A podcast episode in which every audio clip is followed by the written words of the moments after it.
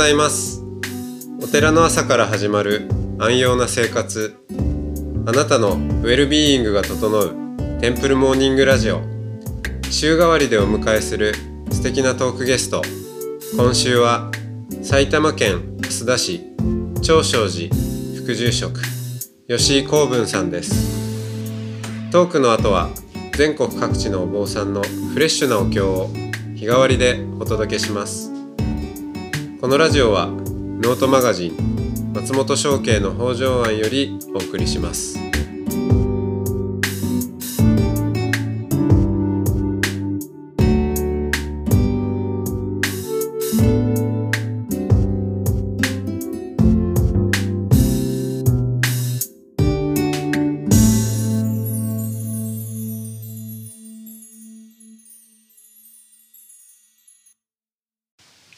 ようございます。おはようございます。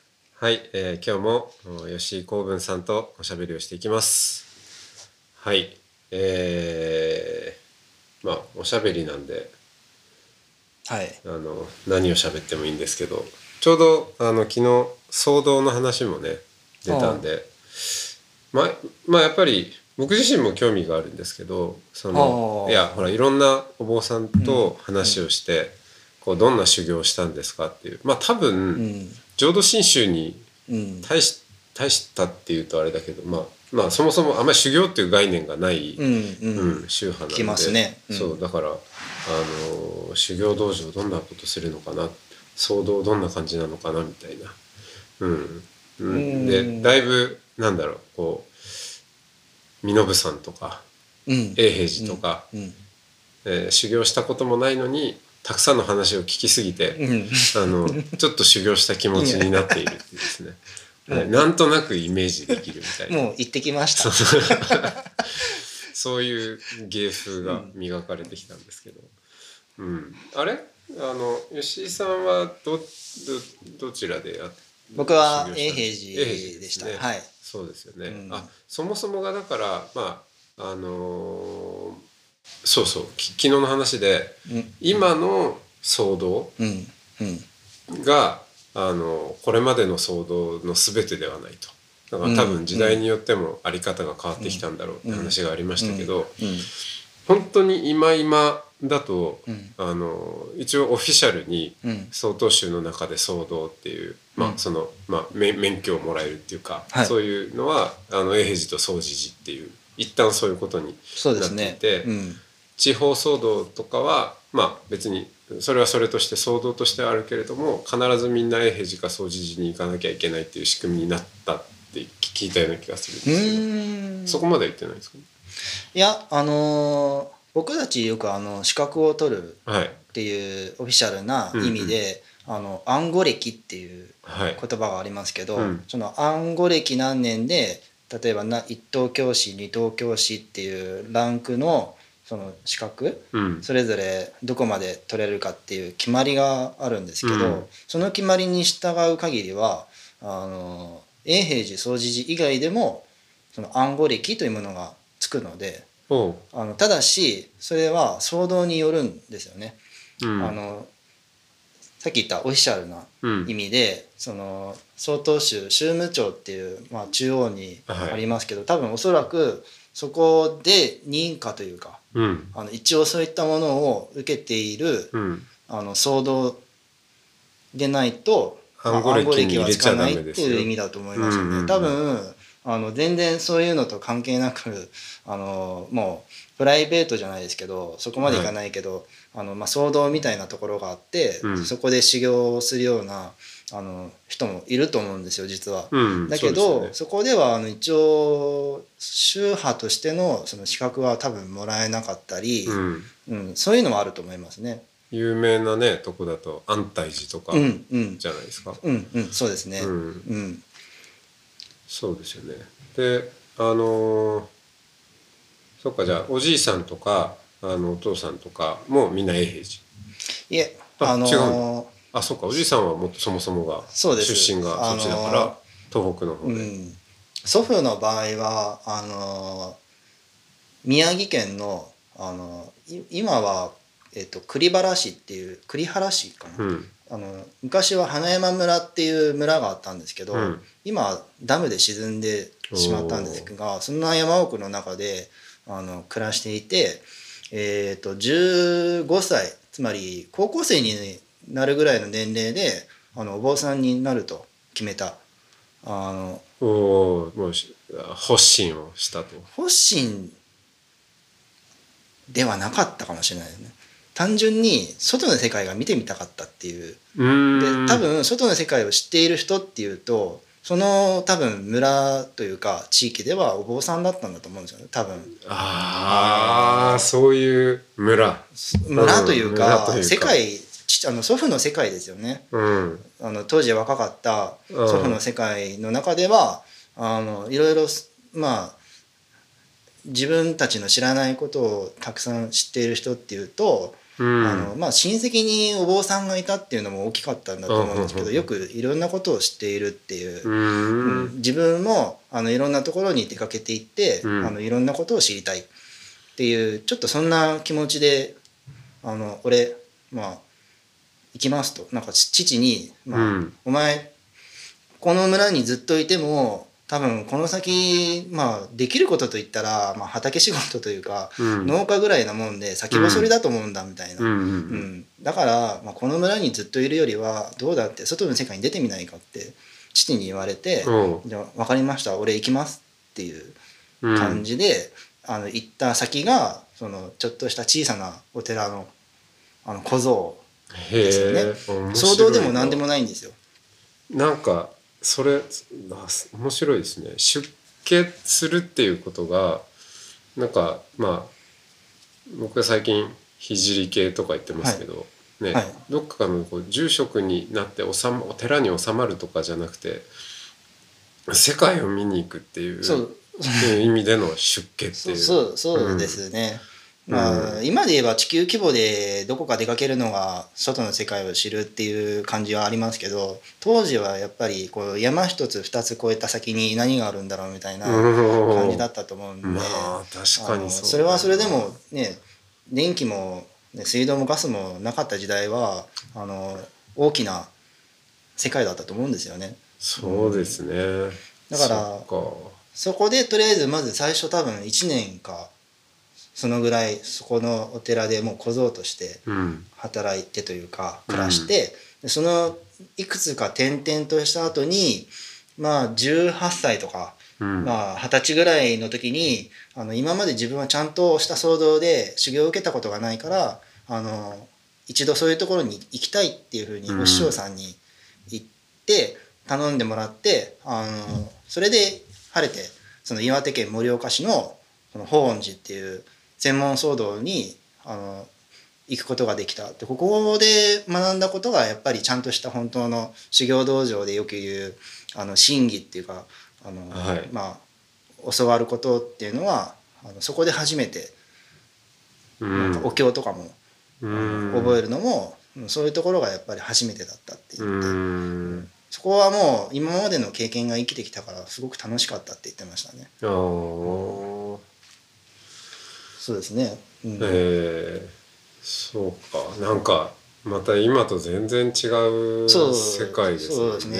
でその、まあ、盛岡のその法恩寺に、まあ、80人ぐらいいる中でその、まあ、そこの一番偉い方が、えっと、佐藤大林さんっていう老子だったんですけど、うん。まあ、曹洞宗当時あの樺太はい。サハリン今でいうサハリンのうん。とこに、あの布教部をあの置く計画があったんですけど、へえそこにあの布教総監としてその佐藤老子うんという方が、あの行くことになった、うん。でお付きの方誰か若いのっていうんであのうちの祖父があの、まあ、指名されてうん。あの一緒に来てくれないかということであの一緒に樺太に行ったんだよね。文字通りね世界を見に行ったそうそうそうですね、うん。なんかもう結構寒い地方だったんでまあ大変だったと思うんですけど、あのそこに日本人街というかまあ結構日本人の方は多分当時の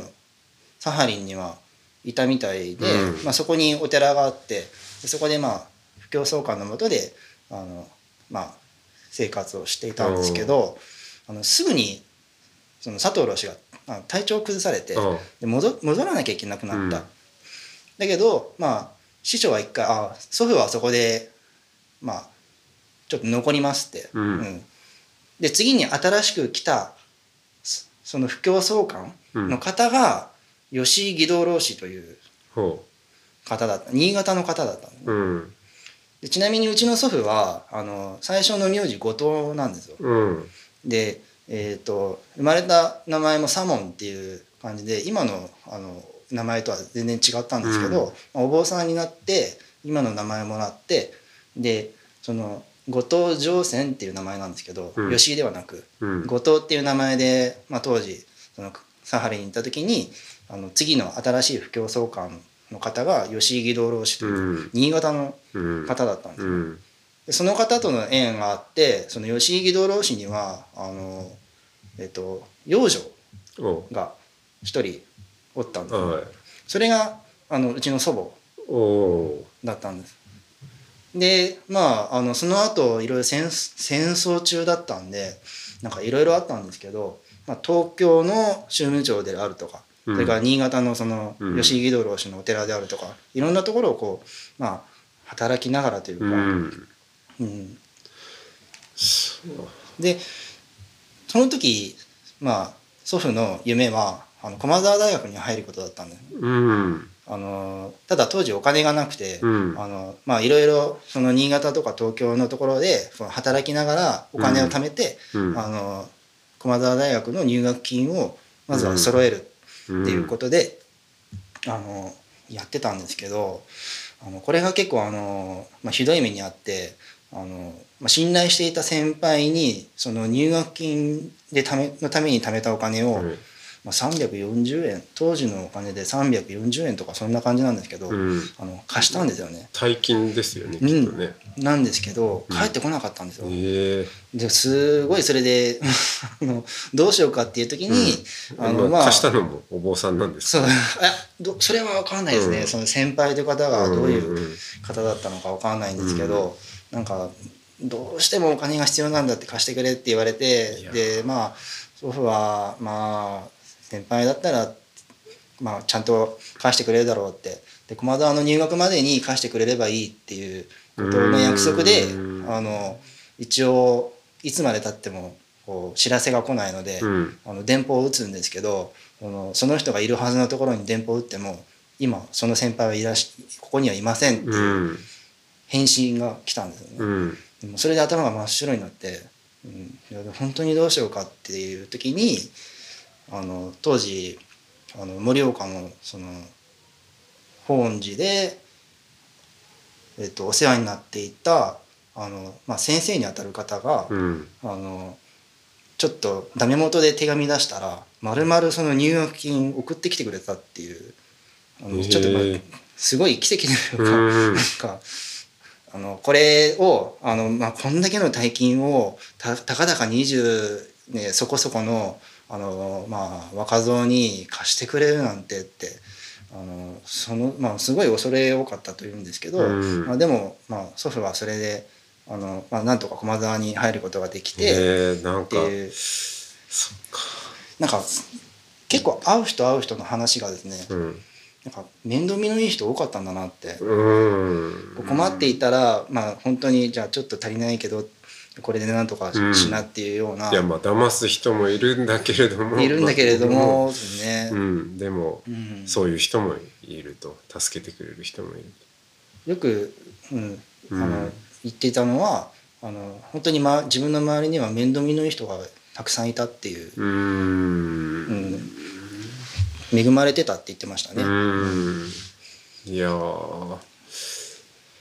ーそうまあかなんか大学に入るっていうこともねなんかいまあ今ってなんかねみんな行くから行くみたいな軽くなっちゃってる感じもありますけどでもうん。重いですねそれもまたね。ん。うん。そうですね。いやでも面白いな。それってなんか今ってその騒動に入る、うん。じゃあ永平寺に入りますっていう時に、うーんスマホを置いて、でなんか全て遮断して、えー外界とはね、うん。こううん。接しない、うん。まあ世界と遮断する感じで入るっていう。それがそのおじいさんの時代にはむしろ、あの世界を見るために生きで多分集まってきた人も、みんないろんな情報を持って来るじゃないですか、うん。いろんな地域とかから騒動に。うん。でそこで交わされる会話とかうん。もまあまあもうちょっとおおらかな雰囲気でもあったんだろうし、うん。そこにがこう情報交換の場になっていたっていうことなんでしょうねそきっとね。んんから多分あのまあ良くも悪くもあのおおらかな時代とも言えるんだと思う。逆に言うと、うん。あのちょっとその、まあ、今みたいな便利さは全くなかったとしても、うん。その人と人との間ではそういうなんかあのおおらかさというかうん。むあとはこう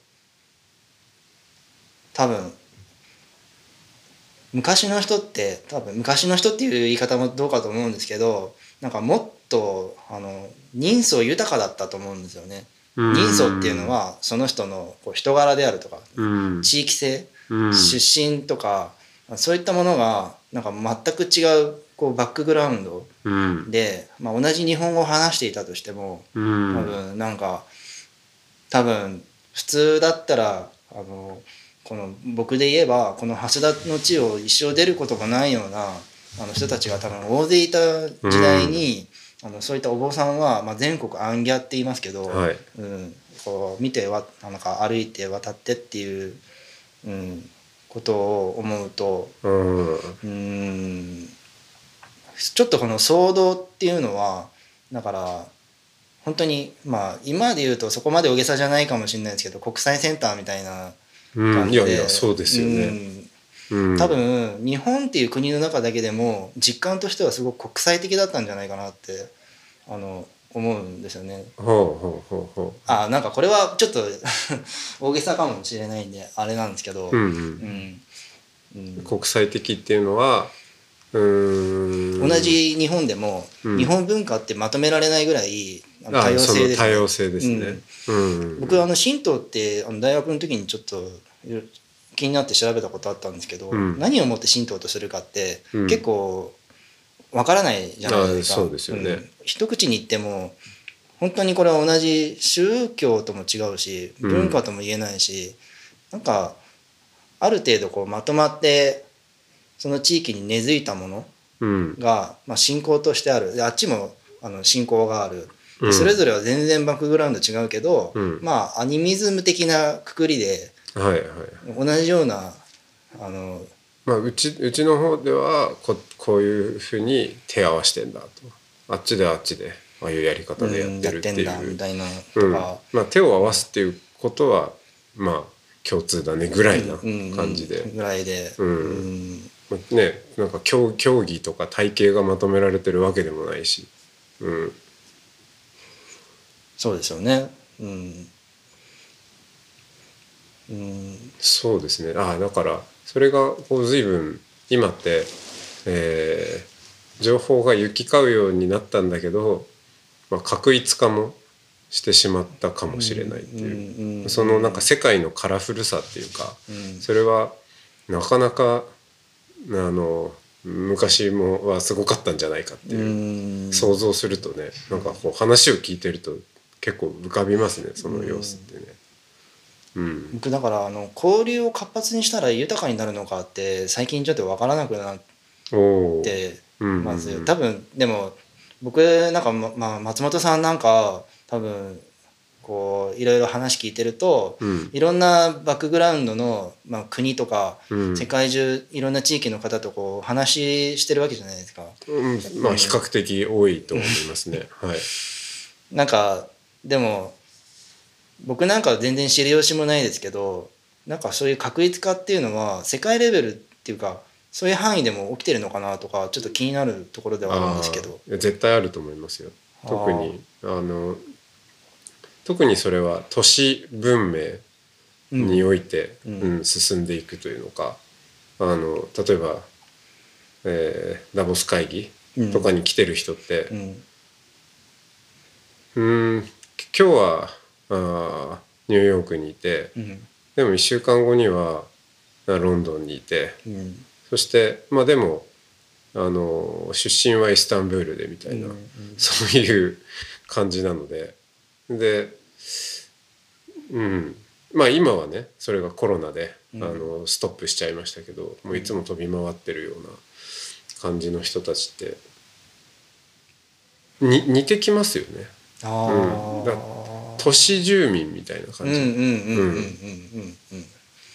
そうですね。都市ってやっぱどこ行っても写真で見るとビルが立ち並んでっていうのはどこの国もなんか変わらないなっていうのはそうですよね。見てて思いますけど、うん、であの泊まるホテルは、まあ、どこの町であっても私はシェラトンに決めているみたいな、まあ、例えばそういうことじゃないですか。そうするとそこのホテルのスタンダードがどこに行ってもあってうん。っていう。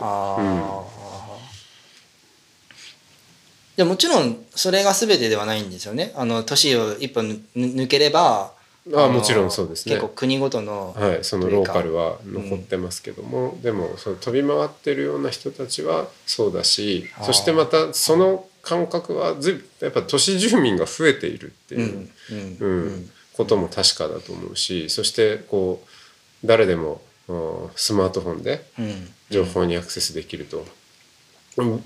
多分ブータンうん。の幸福度ってうん。主観的幸福度は下がってきてるんじゃないかと思うんですよね多分。っていうのは、うん。あのまあブータン行きましたけどうん。今お坊さんたちってなんかお経を読んでる時はまあ読んでるけどうん。読み終わってこうちょっと休憩時間とか、ん。みんな一斉にスマホをいじってたりするんで。へえ。だからああーこれはなんか時間の問題っていうか、うんだなーっていう感じとかねうん。ありますよね。はいあのじゃあちょっと、はい。今日はお時間もあれなんで、この辺でありがとうございました。はあありがとうございました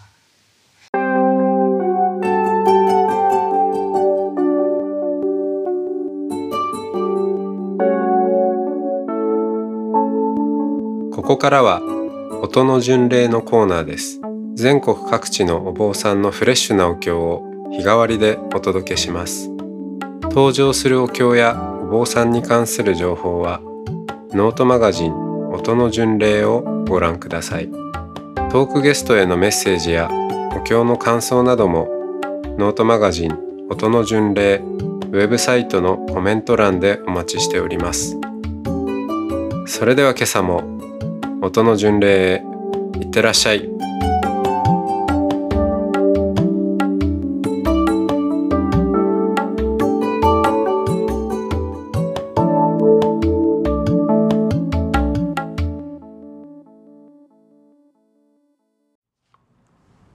白院禅寺座禅朝。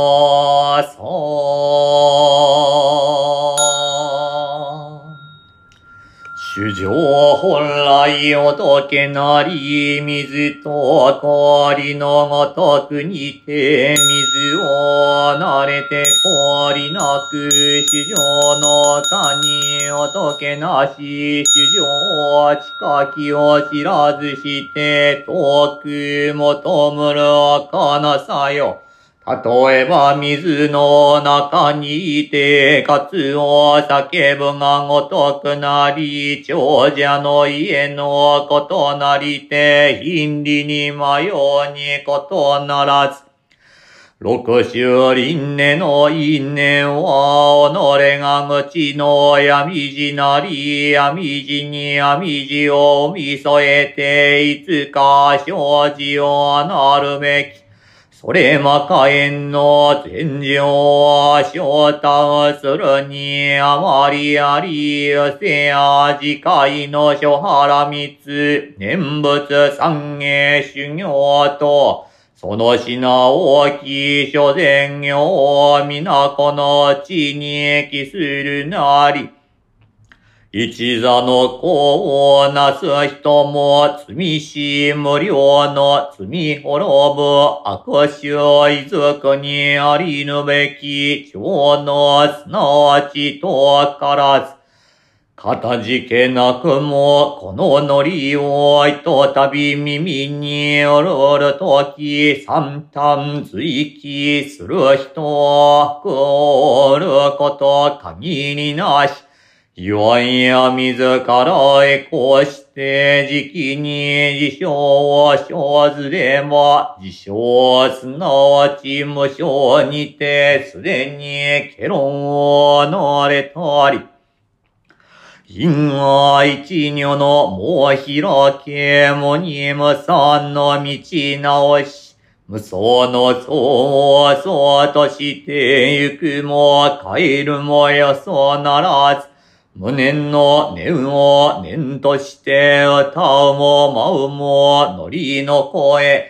三昧無限の空広く七円妙の月さえん、この時何をか求むべき弱滅厳然するゆえに、当初すなわち蓮華国、このみすなわち仏の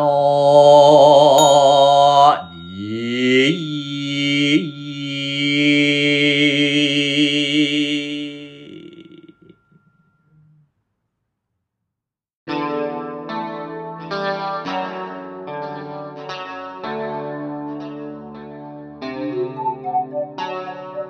このポッドキャストはノートマガジン松本紹圭の方丈庵よりお送りしました。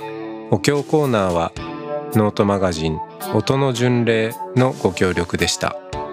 ゲストへのメッセージや番組の感想などはそれぞれのノートのコメント欄にてお待ちしております。それではまたテンプルモーニングラジオでお会いしましょう。